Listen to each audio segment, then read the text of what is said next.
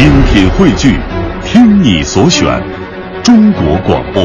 radio.cn。各大应用市场均可下载。品中华文化精髓，颂华夏历代风雅。欢迎各位收听来自于中央人民广播电台香港之声数码广播三十二台的《中华风雅颂》。各位好，我是郑博。大家好，我是君阳。在今天节目的上半时段呢，我们在中人文中华当中将继续和大家一起去了解大足石刻，而下半时段呢，我们将通过孔子学堂继续去了解中国博大精深的饮食文化。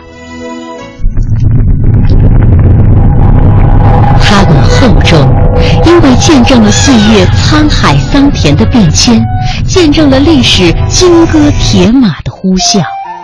它们珍贵，因为岁月无法复制，历史不会重演。大明宫、大雁塔、颐和园、故宫、庐山，每一处都值得我们一再停留、细细回味与感知。中华风雅颂，人文中华。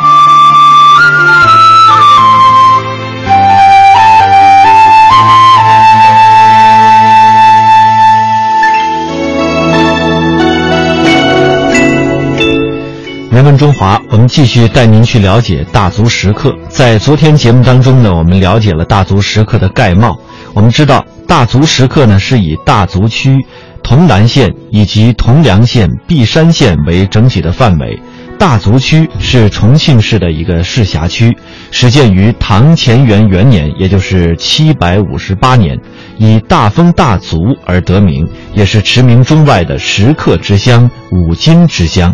全国首批的甲级开放区，国家确定的长江三峡旅游线的起点，全国生态农业的先进区，重庆市对外开放的一个重要窗口。大足区的区境内啊，石刻造像星罗棋布，公布为呃文物保护单位的摩崖造像呢多达七十五处，雕像有五万多身，铭文有十万多字。呃，其中全国重点文物保护单位一共有六处之多。大足石刻呢，它是一个总称，就包含了一百零二处摩崖造像，这其中呢有七十五处都已经被列为了各级的文物保护单位。呃，举例为大家介绍一下，比如说国宝级的有宝顶山、北山、南山、石门山；市级的呢有尖山子、妙高山等等；县级的这个呃峰山寺呢有六十六处。这其中的内容呢有佛教为主，其次呢是道教，呃，再往下排那。分别是佛道合一、佛道儒三教合一等等。刚才我们提到了它的铭文大概有十万余字，它的雕刻类别呢主要有高浅浮雕，可以说真的是一个艺术的宝库。呃，接下来我们通过中央电视台发现之路的一段纪录片，走继续走进大足石刻。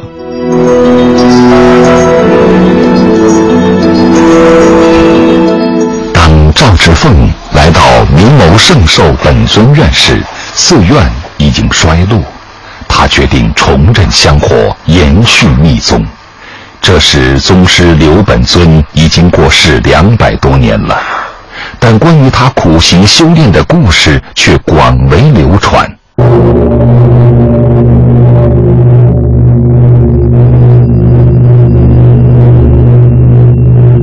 今天的宝顶山大佛湾，有一幅规模宏大的刘本尊实炼图，讲述刘本尊所修炼的密宗为了普度众生自残身体的故事。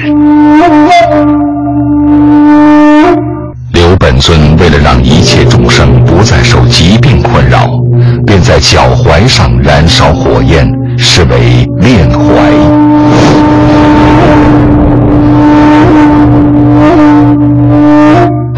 尊为了行化治病，便割去左耳供养诸佛，是为割耳。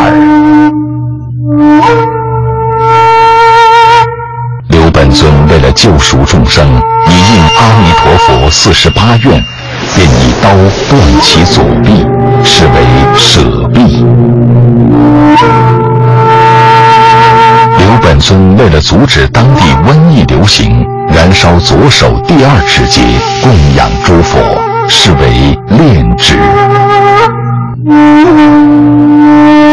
刘本尊为了效仿释迦牟尼六年雪山修行，便前往峨眉山，在大雪中凝然端坐，视为逆雪。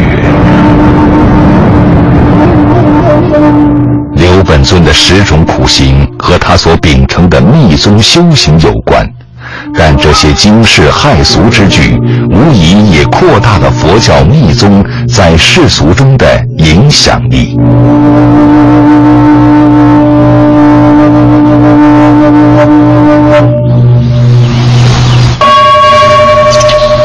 赵之凤在圣寿院修行时，也广泛的体察民情，他深刻的了解到，佛教为了在汉地传播。要积极地利用民间教义，并努力和儒家、道家融为一体。位于大足西南部的石转山石窟，主要由北宋时当地的大地主严训出资捐造，其中有三窟石像并列相连，却分别代表儒、释、道三家。他们分别是第七窟三身佛像，第六窟孔子及十哲人像，第八窟老君像。在大足妙高山石窟当中，还有一龛将儒释道三教形象放在一起的奇特造像。在这一龛造像中，文宣王孔子端坐于右臂。佛祖释迦牟尼刻于正壁，道教鼻祖老君则端坐于左臂。密宗是佛教的一个流派，有比较独特的修行理论，常用一些高度组织化了的咒语礼仪，在修法之际还要建筑特定的道场。在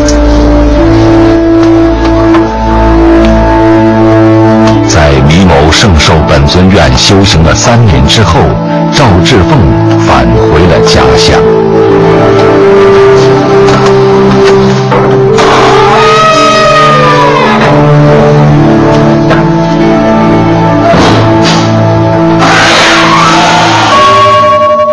赵志凤回到家乡后，立志要把自己学到的法门传播给大家。考虑到当时大足地区佛教造像的兴盛，赵之凤也决心以石刻造像的方式建一座大型的佛教密宗道场。要营建合乎规范的密宗道场，就必须找到合适的地理位置，它不能像民间雕刻那样随意。而是能够将密宗尊奉的神像和教义故事完整的展示出来。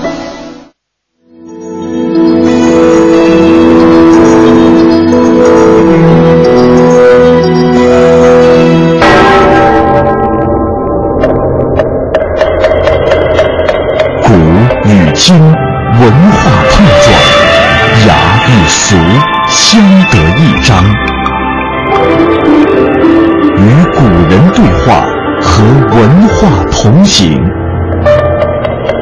这里是中华风雅颂。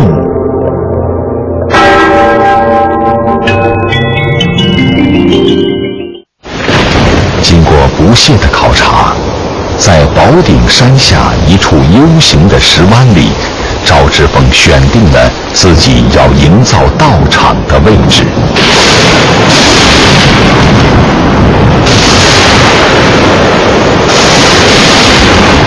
那么，在这样一个道场里，应该刻上哪些造像故事？又要如何借鉴大足当地百姓的世俗生活，才能通俗而准确地表达出佛教密宗的要义呢？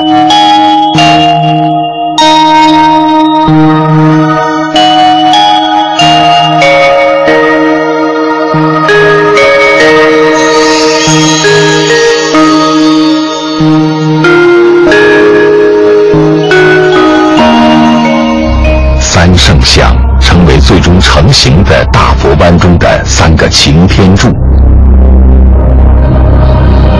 它们身高七米，肩宽二点九米，头顶牙檐，脚踏莲台，袈裟皱褶如刀斧劈出，却舒展自如。高大的圣像体朝前倾，显得悲悯大度，气势庄严。佛教认为，佛有法身、应身、报身三种身。三圣像的中间为佛的法身像毗卢舍那佛，这也是密宗的主要尊奉对象。旁边是他的两位胁侍文殊菩萨、普贤菩萨，合称华严三圣。值得注意的是，文殊菩萨手中托着一个高约一点八米、重约千斤的宝塔。雕刻师们巧妙地将文殊的一幅大衣襟搭在手腕上，然后下垂与膝部连接，利用建筑力学托起宝塔，使它历经千年而不坠。在华严三圣像的东侧是千手观音，千手观音亦是密宗的主要本尊。一般的千手观音像均以几十只手来代表。但这尊千手观音像却如孔雀开屏，金碧辉煌，一手一态，千手千字。那么，这尊千手观音究竟有多少只手呢？很多人数来数去，终究因为手的分布过于繁杂，一直未能数清。据说有个聪明的和尚，利用贴金箔的机会。贴一只手就记一个数，最后解开了这个谜。宝顶大佛湾的千手观音共有一千零七只手，它是我国佛教艺术中唯一的名副其实的千手观音像。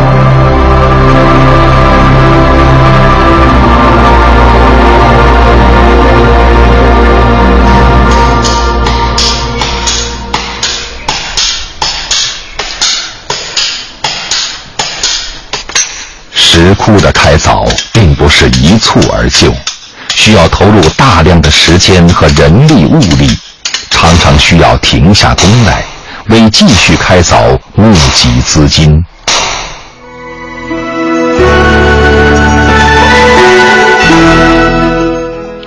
大足石刻，同时呢也有着非凡的文化价值。在一九九九年的十二月一号，它成为联合国教科文组织世界文化遗产。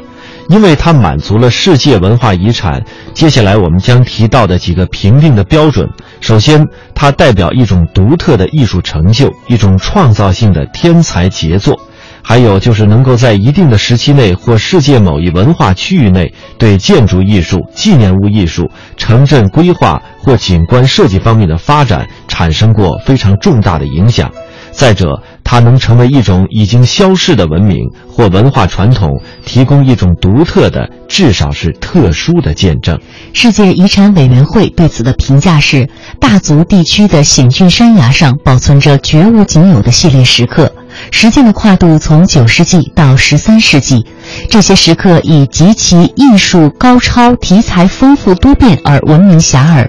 从呃世俗到宗教，鲜明地反映了中国这一时期的日常社会生活，并且充分地证明了这一时期佛教、道教、儒家思想的和谐相处局面。除了庄严的佛、菩萨。和诸种神灵的造像外，赵之凤还细心地从生活中获取形象和故事，来说明修行的要义。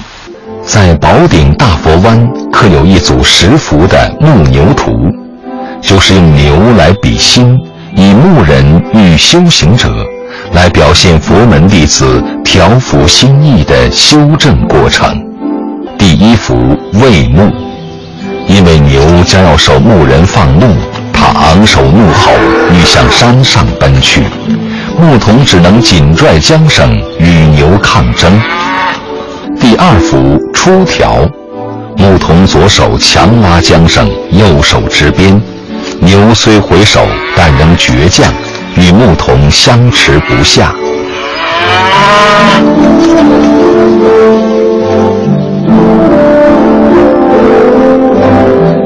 第四幅回首，牧童拉着缰绳悠然自若，牛轻轻侧过头，并无躲避之意。到了第五幅巡抚，牧童们在会心地说悄悄话，牛也不再发怒，但他还是瞪眼竖耳，偷听着主人们的谈话。第六幅无爱，牛屈腿跪地，将性已有所收敛，但仍然贪欲未断，正在深井喝溪水。第八幅相望，牧人赤脚坐在崖石上，怡然忘情。而牛也不顾其他，只是低头伸舌舔蹄。到了第十幅双望，牛已经四腿跪伏，卧地而息，深井望着白云。牧人则袒胸裸腹，也在酣睡。头顶上方的小猴去抓他的衣服，他也毫无察觉。经过牧牛图的始祖修正，修行者已有所觉悟。但毕竟还未证得佛果，还需要继续修行。于是，在牧牛图之后，又雕刻了以问法为主题的圆觉洞。圆觉洞为大足石窟中最大的一个洞窟，菩萨还要修行达到觉行圆满之后才能成佛。圆觉洞内表现的正是文殊、普贤等十二个菩萨依次向佛发问。由佛祖讲解圆觉妙理和观行方法的场景。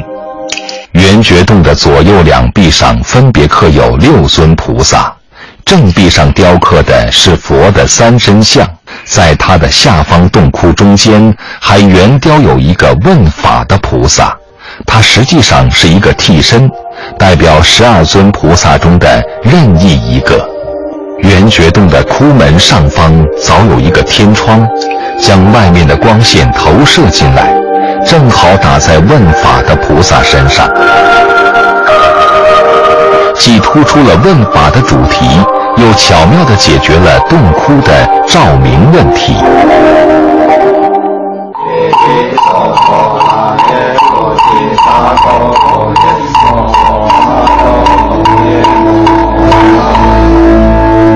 赵志凤从二十岁开始在大足宝顶山传教，用了七十多年的时间在宝顶山开凿石窟，构建密宗修行道场，直到他圆寂。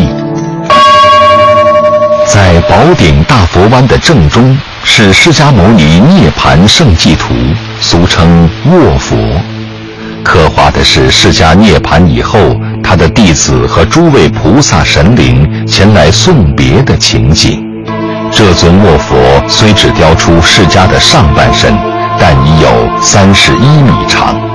民间流传着他脚踏泸州、手摸八县、身在大足的说法。在释迦的身体一侧，躬身肃立着菩萨、护法等十四尊群像。他们犹如从地下涌出一样，仅露出上半身，表情安详而略带哀伤。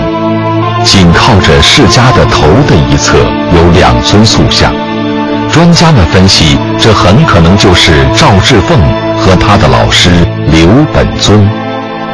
南宋末年，也就是赵志凤生命的最后几年里。蒙古军攻打四川，大足未免于难，县城废弃，大足失去了川东南地区中心地位的作用，从此大足石刻也一蹶不振。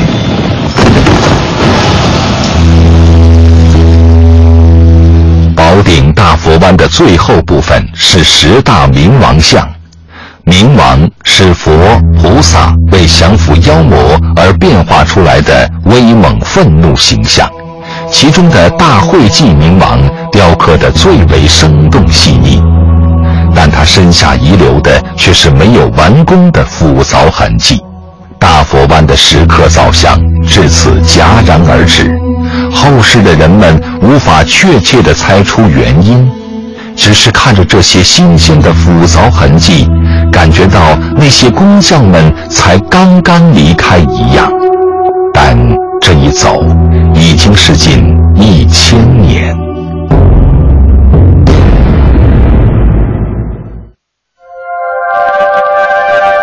这些名字我们无比熟悉，他们是女娲，是后羿，是盘古，是精卫，他们是中华文化的组成部分。这些故事我们永笛我声代代讲述，他们连接了上古与现代，让数千年的文化源远流长。中华风雅颂，华夏传说，鹤传奇。唐代诗人崔颢曾经写过一首咏叹黄鹤楼的诗：“昔人已乘黄鹤去，此地空余黄鹤楼。黄鹤一去不复返，白云千载空悠悠。”晴川历历汉阳树，芳草萋萋鹦鹉洲。日暮乡关何处是？烟波江上使人愁。在这首诗中所说的黄鹤楼，是一个风景名胜之地。关于黄鹤楼的来历，还有一段动人的传说。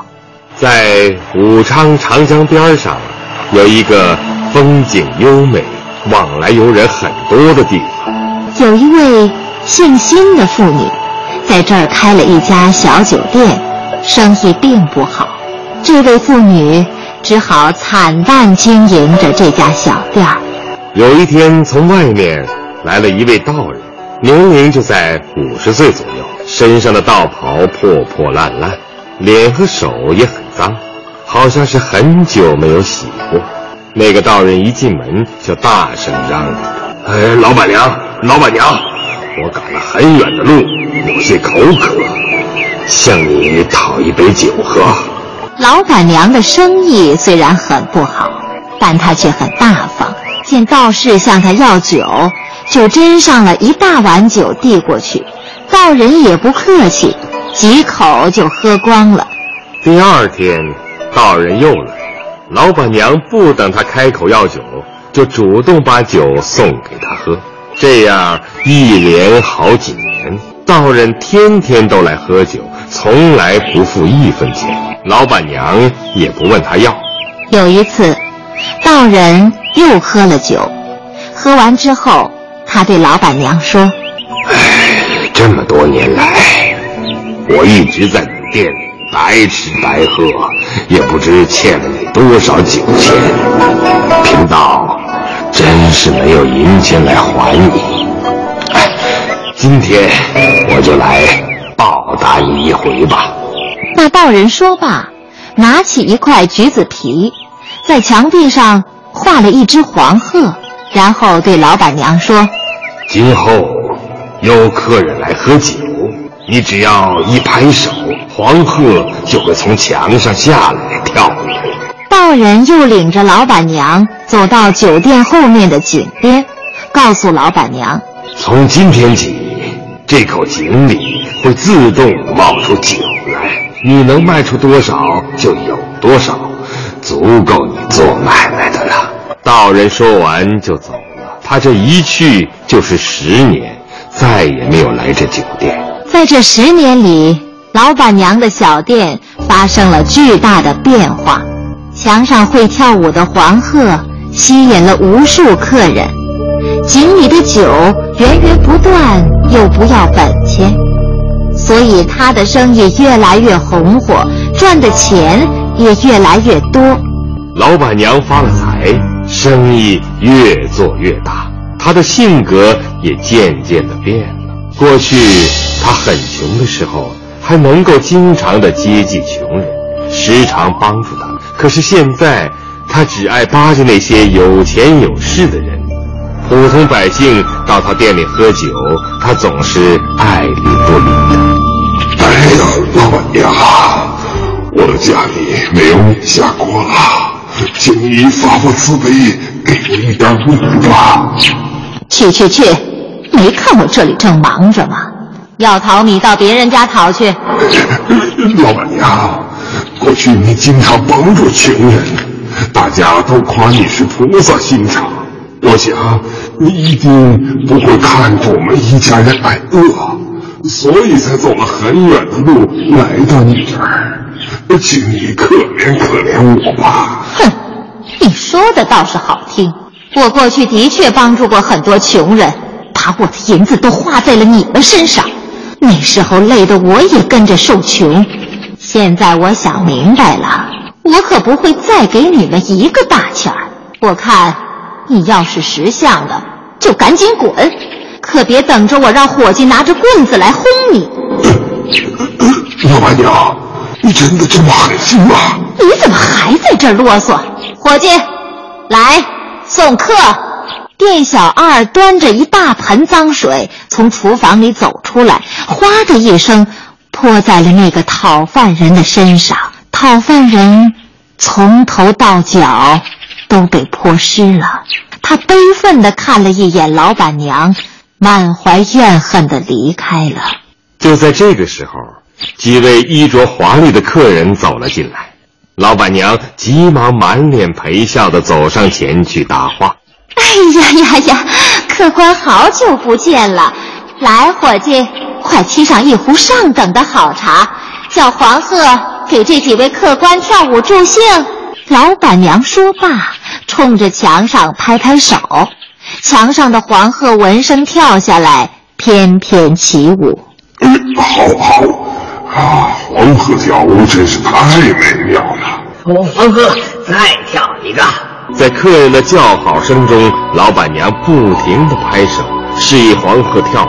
黄鹤跳了一曲又一曲，疲惫的黄鹤从早晨一直跳到晚上，直到客人都走光了，老板娘这才让黄鹤休息。有一天，那位画鹤的道人又出现在老板娘的酒店里，他仍然穿着那件破烂不堪的道袍。老板娘见他那副寒酸的样子，实在不想理他，只不过是碍于过去的情面，才勉强上去打招呼。哎呀，是道爷来了，我们好久没见面了。是啊，老板娘，我们一别十年，这些年你的生意怎么样？还有什么不称心的事？需要我来帮忙吗？哎呀，这十几年来呀，生意倒是不错，不称心的事儿倒是有一件。我家后院那口井啊，只能出酒，不能出糟。道爷呀，你要是帮我想想办法，让那口井既能出酒，又能出糟，可就好了。酒可以卖给客人喝，糟可以养猪。酒卖钱，糟养猪，那该多好啊！这样我就可以赚更多的钱了。道人听了老板娘的话，哈哈大笑。他对着墙上的黄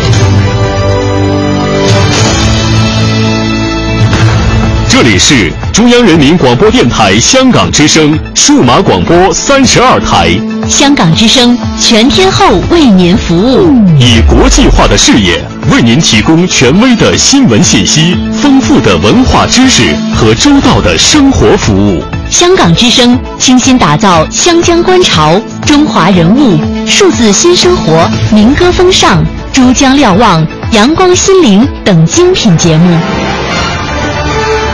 评说新闻中的道理，论述事实中的缘由。香港之声新闻节目，纵览全球资讯，平息焦点话题。他们如璀璨明珠，点亮历史长河。他们如文明文化节目。共享文化盛宴，欣赏壮美诗篇。歌声随聚散的浮云，从辽阔天空而来。音乐节目，唱响五彩华章，拨动你我心弦。从旷野大地而来。纵观生活大千世界。世界。生活服务节目，发现生活智慧，展示多彩人生，寻找独家观点。普通话、广州话双语播出，敬请关注中央人民广播电台香港之声数码广播三十二台。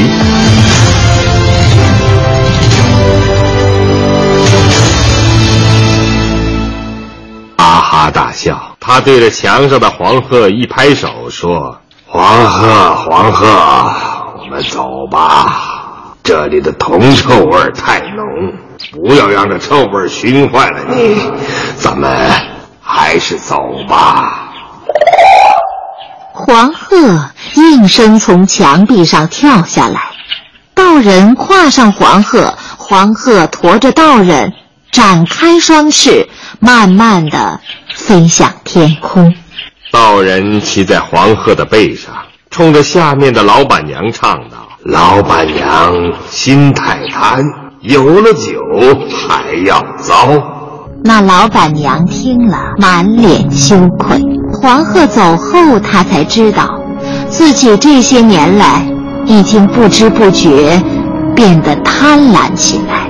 后来，他用开酒店赚来的钱修了一座楼来纪念那只黄鹤，这座楼就是有名的黄鹤楼。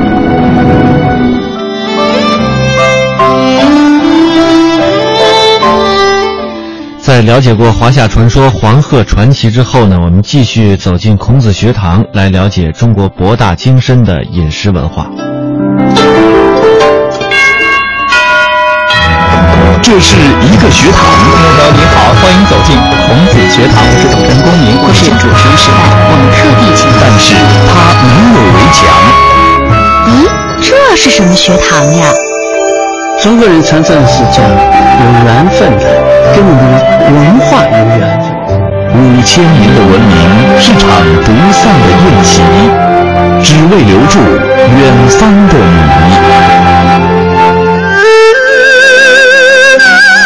他从小吃着锅盔，听着苍凉的秦腔长大。三十四岁时，他东渡日本，攻读食品加工博士学位。身为食品加工学的教授，当他环游世界的时候，他看到的是大多数人看不到的风景。agriculture 呢，前缀 agri 呢，实际上是田地的意思；culture 呢是耕作的意思。也就是说呢，这个 culture 呢，实际上是人类生活的一种方式，而在远古时期，这个耕作就是一种文明的生活方式。走过花甲之年。他又开始用西方的理论审视中国的饮食文化，他就是中国农业大学食品学院教授李李特。识时务者为俊杰，跟着见多识广的科学家，感受古今中外的他山之石。来孔子学堂，和我们一起实事求是吧。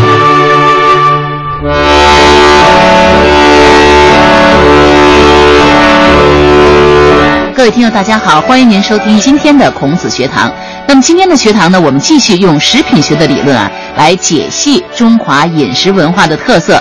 那么今天做客我们孔子学堂演播室的呢，是来自中国农业大学食品学院的教授李李特老师。李老师您好，主持人好，听众朋友们好。嗯，那我们已经跟听众朋友们分享了这么多期的关于中华食文化的节目哈，也相信呢，李老师食品科学的视角呢，也给大家带来了耳目一新的这种感受哈。那么通过前面的节目啊，不知道听众朋友们是不是有这样的感受，就是中华食文化无论怎样去发展，始终呢都跟中国的传统文化保持着千丝万缕的联系。对，呃，而我们今天要跟大家讨论的五味调和，其实就更是我们中华文化和谐的一个最直接的体现了哈。对，嗯，那比如说五味调和中的和，就是我们二零零八年奥运会上活字拼出来的那个和字。对，啊，色香味俱全呀、就是一种和谐。那荤素得当呢，也是一种和谐。五味调和同样是一种和谐。那李老师，我们常说开门七件事：柴米油盐。酱醋茶，对，那这七件事当中呢，有四件都是调味品，对，嗯，可想而知，调味品在日常生活当中的举足轻重哈。对。那么一说起五味呢，我们都知道是指呃酸甜苦辣咸这五味，对，它也是指这个我们烹饪过程当中搭配的所有味道，是这样的吗？是，嗯，咱们中国菜最讲究味道，嗯，这个全世界的朋友们都是非常赞赏的。对，之所以全世界哪里都有中餐馆受人欢迎，主要是它的味道。嗯，那么过去在《吕氏春秋·本味》里边，嗯，就曾经提到过，说凡味之本，水味最始，五味三才，九沸九变，火为之纪，时机时序，灭腥去骚去膻，必以其盛，勿失其理，调和之事。嗯，必以甘酸苦辛咸，先后多少，慎其慎微，皆有自起，鼎中之变，精妙为先，口腹能言。嗯，那么其中说的酸甘苦辛咸，这个酸甜苦辣咸，嗯，五对味，实际上就是说，呃，先加哪些，后加哪些，加多少，然后呢，经过烹饪以后，说这个精妙为先，口腹能言，也就是说那个味道是妙不可言。嗯那么中华，呃，这个食文化里边就特别讲究味。这个菜呀、可能材料不是最好的，但是做出来的味一定要好搭配的非常非常香，一定要鲜美。哎啊，你像这个和其他的一些这个国家的菜相比，中国菜一个突出的特点就是味。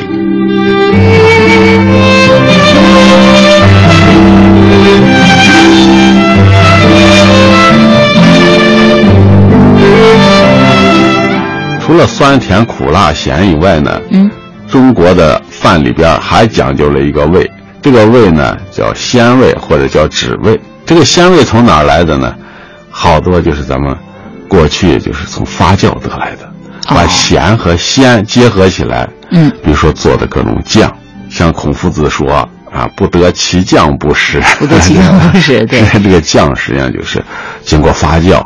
现在人们知道了，是这是蛋白质，这个发酵以后，呃，降解以后产生了很多个氨基酸。对人体非常哎，这些氨基酸呢，呃有非常好的让人愉快的味道。嗯，甘氨酸呀，包括后来人们发现的，像这个谷氨酸钠，就是咱们说的味精。嗯，啊，就是这样发酵得到的。哎，对，一说起这个鲜味儿哈，对，的确像您说的，就会让人想到，哟，中国菜是不是更多的是要放味精啊？其实这是一个误解。日本日本人哎对他先在海带里边嗯提取了一种鲜味物质，后来发现这叫谷氨酸钠，嗯，实际上就是味精，对它叫味之素。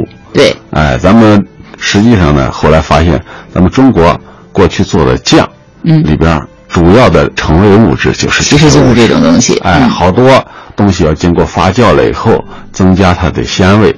有些东西啊，你看这个外国产，但是中国人喜欢吃，把它做的很好吃。你看我去过一次南非，嗯，这南非大鲍鱼很有名，嗯，是吧？对，没错，但是南非人呢，他不会做吃也不鲍鱼会，哎，所以他不会做。哎，很便宜，说鲍鱼都卖不过那其他那杂小鱼儿。没错。为什么呢？就是说鲍鱼你要不会调味，它就是个腥味儿，对它根本就不好吃。对，而且你要是不会做的话，他怎么也觉得怎么总总是做不烂呀，总是硬硬的，咬不动。后来中国人到那儿旅游以后，嗯说是连景色都不看了，整天在海滩上 整鲍这个 捡鲍鱼，捡鲍鱼后来他们一打听说，在中国一个鲍鱼能卖一千块，嗯他们都不相信，这这这玩意儿这么腥还能卖一千块，他不知道。要卖到中国一定发财哎，拿回来。为什么说鲍鱼是一道好菜呢？就是它会调味儿。那么嗯鲍鱼这调的这个味道是妙不可言，就是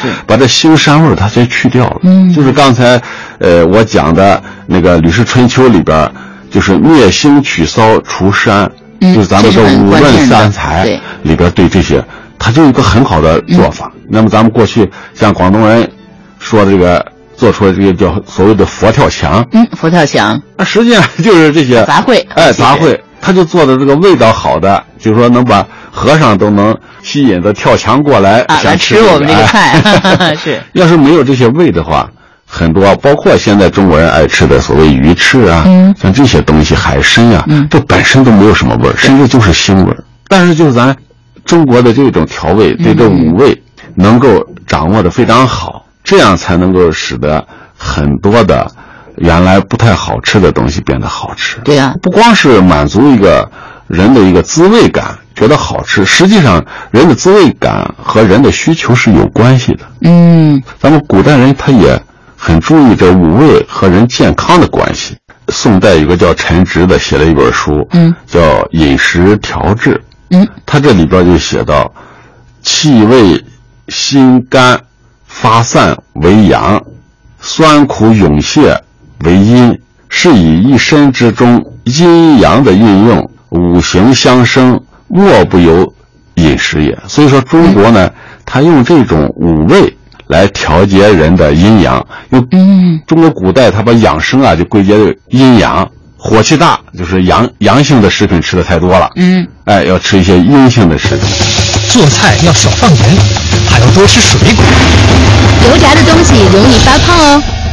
饭后百步走，活到九十九。对于饮食和健康的了解，光靠这些小窍门儿怎么够呢？食品学教授用科学视角带您扫描中西方饮食文化，做新时代的时尚先锋。让我们从实事求是开始。那刚才我们也说了这个五味调和对人体的这个关系哈，那我们从酸来说一说，我们说酸生肝，也就是说这个酸味食物呢，它是有增强消化功能和保护肝脏的作用的。这个酸呀是食物里边很重要的成分。咱们中国人发明了这个醋，哎，特别了不起的一个很了不起的。你看，呃，其他国家西方人他们为了吃这个酸味，他都得挤点柠檬汁啊什么的，他没有醋。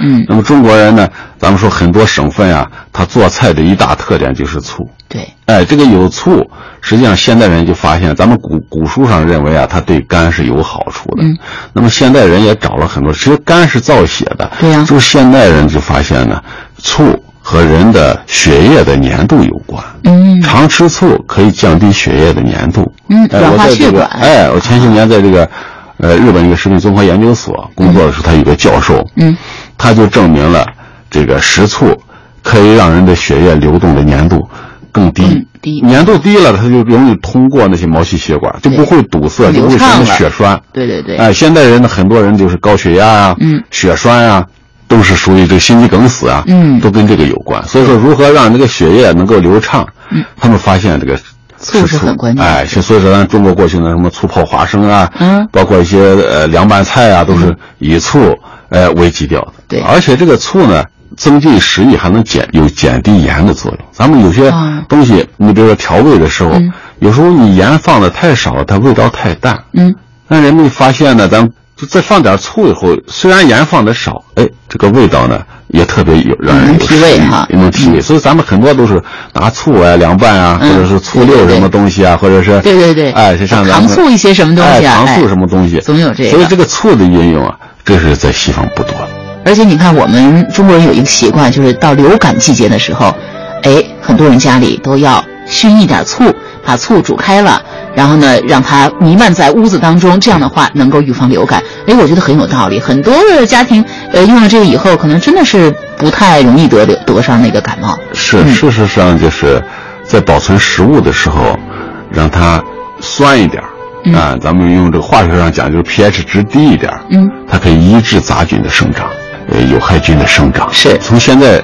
这个科学道理也可以解释我们祖先特别重视这个醋，重视这个酸的这个意义了。是的，是的。嗯那这是酸哈，呃，酸甜苦辣。我们再说这个甜哈，甜呢，可以说对人的这个感知觉来讲，味知觉来讲是最舒服也最美好的一种感觉。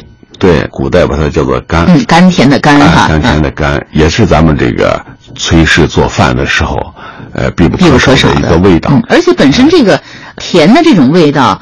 提取的这个物啊，也是对人体有很多好处的。比如说红糖对，啊，我们有的有的地方也叫黑糖对黑糖、红糖，呃，对人体是有很好的一个保健作用的。是，嗯，比起白糖来说，红糖里边含有更多的人体所需要的矿物质啊、维生素啊，对对对。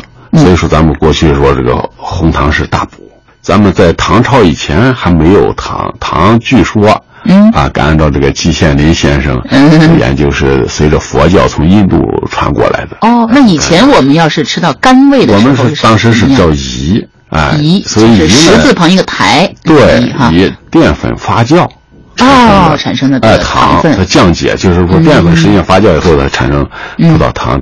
古代主要是用这些东西，嗯包括咱们这个呃后来做的甜酒。当然，后来这个糖的技术传到中国以后，中国把这个糖的运用也就发扬光大了，像糖醋排骨、嗯糖醋鲤鱼，对这个都是醋类的糖和醋又很调和在一块儿。对对对 因为在西餐里边很少有这两种味给它做的这么对哎，所以很入很多人的口哈。啊很入西方人也非常喜欢，哎糖醋里脊一定是他们特别喜对。我去了很多国家，外国人都特别喜欢吃糖醋里对脊。而且中医上也认为甜是入脾的，那么吃了甜以后可以这个补养气血、补充热量。就像刚才您说的，我们传统的用红糖来啊补充身体的这种气气血不足啊，对而且也解除疲劳也可以。啊对对对，因为它糖呢，它蔗糖的成分本身就是葡萄糖啊，呃，蔗糖这些东西，它容易吸收体质的，哎，增强体质，转化成热量它比较快，很容易吸收。对再加上这些红糖啊什么，它里边也有一些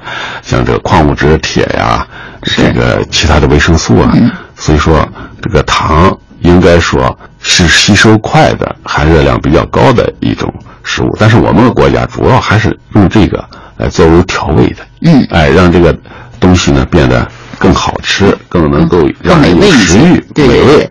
所以在生活当中，我们也更加常用这个字。比如说，我们的日子是越过越甜呀，对甜甜蜜蜜呀，是一种非常舒服的感觉。我们的编辑甜甜啊，其实她笑起来也是非常甜甜的，说话也是甜甜的哈。所以你看，孩子也是孩子睡的睡得非常的甜美，所以甜和美经常会在一起来说。对，嗯，那这是甜哈，对啊，酸甜苦辣，这个苦正好呢是跟甜可以说是有一种相反的一种未知觉。对啊，不是有一句话叫“良药苦口”吗？对，但是虽然很苦，对身体又是非常有好处的，所以这个苦味也是不可缺少的，在我们这个呃五味调和当中，在这个中医当中的运用。是这个药食同源嘛？中国古代就有这个呃有些食药两用的嗯这些材料，那就是有些苦，但是它对身体有好处。嗯，我们最常知道的就是哎清火。清火，嗯哎，实际上吃苦东西的，呃，国家不多。那咱们国家呢，你看这有一道菜叫苦瓜，嗯，很好吃，其实，哎，其实虽然苦一点有，些人特别喜欢吃苦瓜。那这个苦瓜呢，也就现在人们说也有清火的作用。对呀、啊，另外呢，就是说给人的味觉呢，它也是一种弥补。嗯，啊，你光吃甜味，那么最后拿苦味折中一下，嗯它也是一种五味。调和，对，也是一种中和，也是符合我们中国文化当中那种中庸的啊那个理念。其实很多苦味的东西啊，现在也越来越被人们称之为嗜好了。实际上，你看那个茶呀、哎咖啡呀，实际上说白了就是苦。嗯，苦尽甘来，有一种那种味道哈。也就是说，这个五味调和，它不能光是一种味，它就有倾斜了。嗯有苦有甜，哎，这个味道就能够中和。对。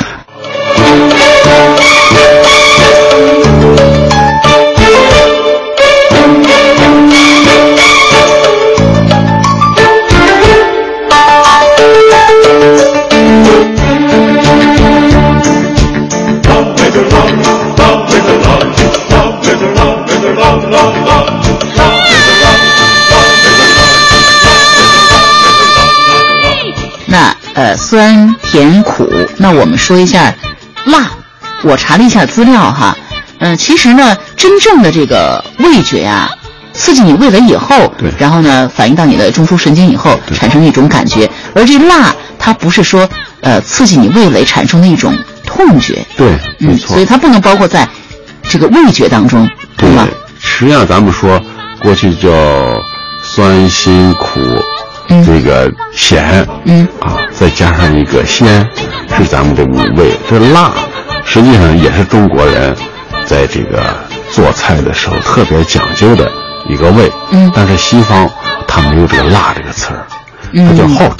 就跟烫了一下，就是您刚才说它辣，实际上就是这一个痛觉，是个刺激了一下。啊，怪不得我们的词语当中有火辣辣的、阳光一下。所以说它辣一下和烫一下，它这感觉感觉是一样的。其实咱中国那个辣，实际上也是很精妙的。嗯、你比如说有蒜的辣味儿、葱的辣味儿，嗯，还有这个芥末的辣味儿，嗯，现在都叫辣味儿，哎，都是辣味儿。其实这个字是分开的，辣和辛，比如说可能就是不一样的感觉。对，这个辣椒呢，咱虽然是后来传到中国，但是很快的就和咱们中国的这种五味的调和呢结合在一块儿，嗯、发展的很快。比如说这个川菜，嗯，那就是以辣为它们突出的一个特色，还有个麻，哎，辣麻辣，还有这个云南、贵州、湖南、江西这一带，哎，都是辣的味道用的特别好。做菜要少放盐，还要多吃水果。油炸的东西容易发胖哦。饭后百步走，活到九十九。对于饮食和健康的了解，光靠这些小窍门怎么够呢？食品学教授用科学视角带您扫描中西方饮食文化，做新时代的时尚先锋。让我们从实事求是开始。好，那我们说完了其他四种这个味道了哈，那我们说最后一个也是最主要的味道，就是咸味儿。那我在以前看过一个电影啊，电影里说呢，说我们不能缺盐，如果缺了盐，几天一个人几天不吃盐的话，那人会无力的，没有力气的。对，嗯，所以盐对我们人的身体来讲是非常非常重要的。是，嗯，所以咸味儿肯定对我们这个五味调和也是。最重要的也是很基础的一个调味品吧。对，对人体来说，这个因为钠是必要的啊，嗯、要维持人的体液的正常运转和代谢，嗯、这里边要有一定的这个食盐。食盐的也主要成分就是氯化钠嘛。嗯，这个钠是要有一定的浓度的。嗯，哎，尤其人出汗啊什么的话，就会呃丧失好多钠，那你就要及时的补充。现在盐当然。大家都警惕盐不要吃多了，人们发现吃的太多了，这个引起很多疾病。是，但是在古代啊，盐是比较宝贵的。你像古代过去盐都是国家管的，对，都是哎，这个官运哈，哎，不许私运的。对，都是官盐。对，要不过去那《三国演义》不写那盐铁论嘛？一个国家就掌握一个铁一个盐，一个铁一个盐，都是国家掌掌控的，绝对不能流失到私人手里的。对，盐也是很金贵的，所以说那时候用一点盐那是。非常宝贵的，要、嗯、一般说是盐吃多的情况都不太多。嗯，那么现在当然盐现在比较普遍了，尤其人们吃的东西呢，讲究调味啊，嗯、调的太浓，就为了刺激人的这个食欲，调的太浓对身体是有害的。对、嗯，但是呢，这个盐呢是不能没有的。嗯，哎，多了也不好。对，多了会造成高血压。哎、对，啊，现在造成一些其他的疾病。世界卫生组织推荐嘛，每天大概就是六克左右。嗯，每天六克左右、哎、啊，大家记住了，哎、每人每天的盐的食用量应该是六克左右。哎，如果说极度的没有食盐，那么人的生命也会受到威胁。是。咱们过去有一句话叫“好厨师一把盐 ”，就说的这个五味里头这个盐是 很重要的哈。哎，很重要，既不能多，也不能少。是，您能不能给我们听众朋友，就是讲一讲，要做到五味调和，需要注意的几点呢？这个五味调和的精髓呢，嗯，也就是说要让它恰到好处。嗯，一要呢浓淡适宜，二要注意各种味道的搭配。嗯，也就是说适合人们的嗜好。口感让人吃起来愉快，嗯，酸苦甘辛咸这些辅佐要配伍得宜，嗯，第三呢，就是在进食的时候呢，要做到呢味道不可太浓，不可太过，这样的话容易伤及五脏，与健康不利。嗯，所以要浓淡要适宜哈，对，浓淡根据自己的口味哈。哎，其实我们过去，呃，很多古书里边虽然也讲着。呃，五味调和，但是都有一句，嗯、味道不能太浓。是的，嗯，好，那李老师在节目结束的时候呢，我们来总结一下五味调和是不是应该包含这么几层意思哈？第一呢，就是每一种菜肴呢应该有自己独特的风味。那么对一桌宴席来说啊，各种菜肴的味道应在总体上协调平衡，尽善尽美，对吧？那么第二呢，就是烹调技术离不开调味品，调味品呢应该各尽所能。用量以及加热过程当中的先后次序，都可以促使这个菜肴的滋味发生呃千万种变化。所以我们说调和滋味呢是烹饪成败的一个关键。没错，如果说呃青红呃蓝绿呃紫七种颜色是美术的一个符号，嗯，或者说音符是音乐的符号，嗯，那么咱们这个酸甜苦辣咸呢，就是咱们饮食的一个符号。我们运用好，相当于音符或者叫味符，就能够呢变换出无穷的美味的食品。这也是咱们中华食品的精要。嗯，好，听众朋友，那么今天我们的孔子学堂到这里就要结束了，感谢各位收听，再见。